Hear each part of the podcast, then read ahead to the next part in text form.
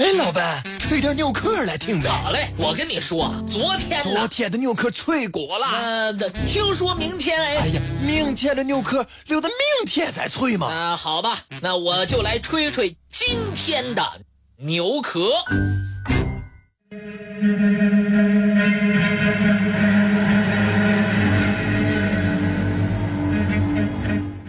和氏璧，流传千年，奇货可居，价值连城。完璧归赵，更被传为千古佳话。和氏璧流向何方？众说纷纭。唯一肯定的是，这块宝玉尚在人间。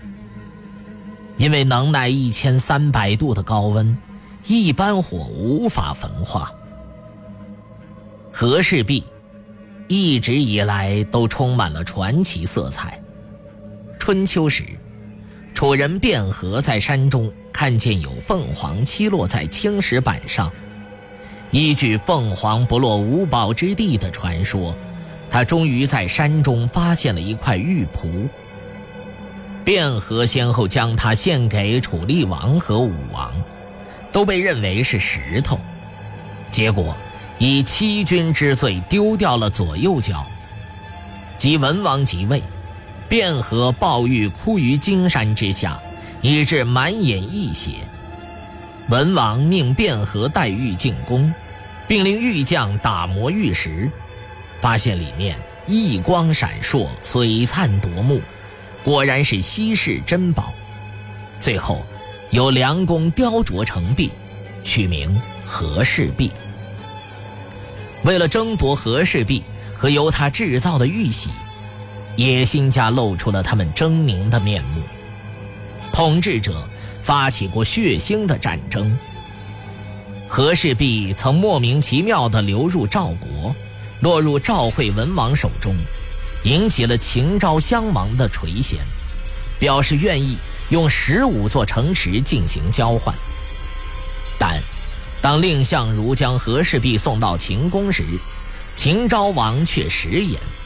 多亏蔺相如凭借着大智大勇，先是完璧归赵，挫败秦王的阴谋；接着，又在渑池会上戳穿了秦国的第二个圈套，保住了和氏璧。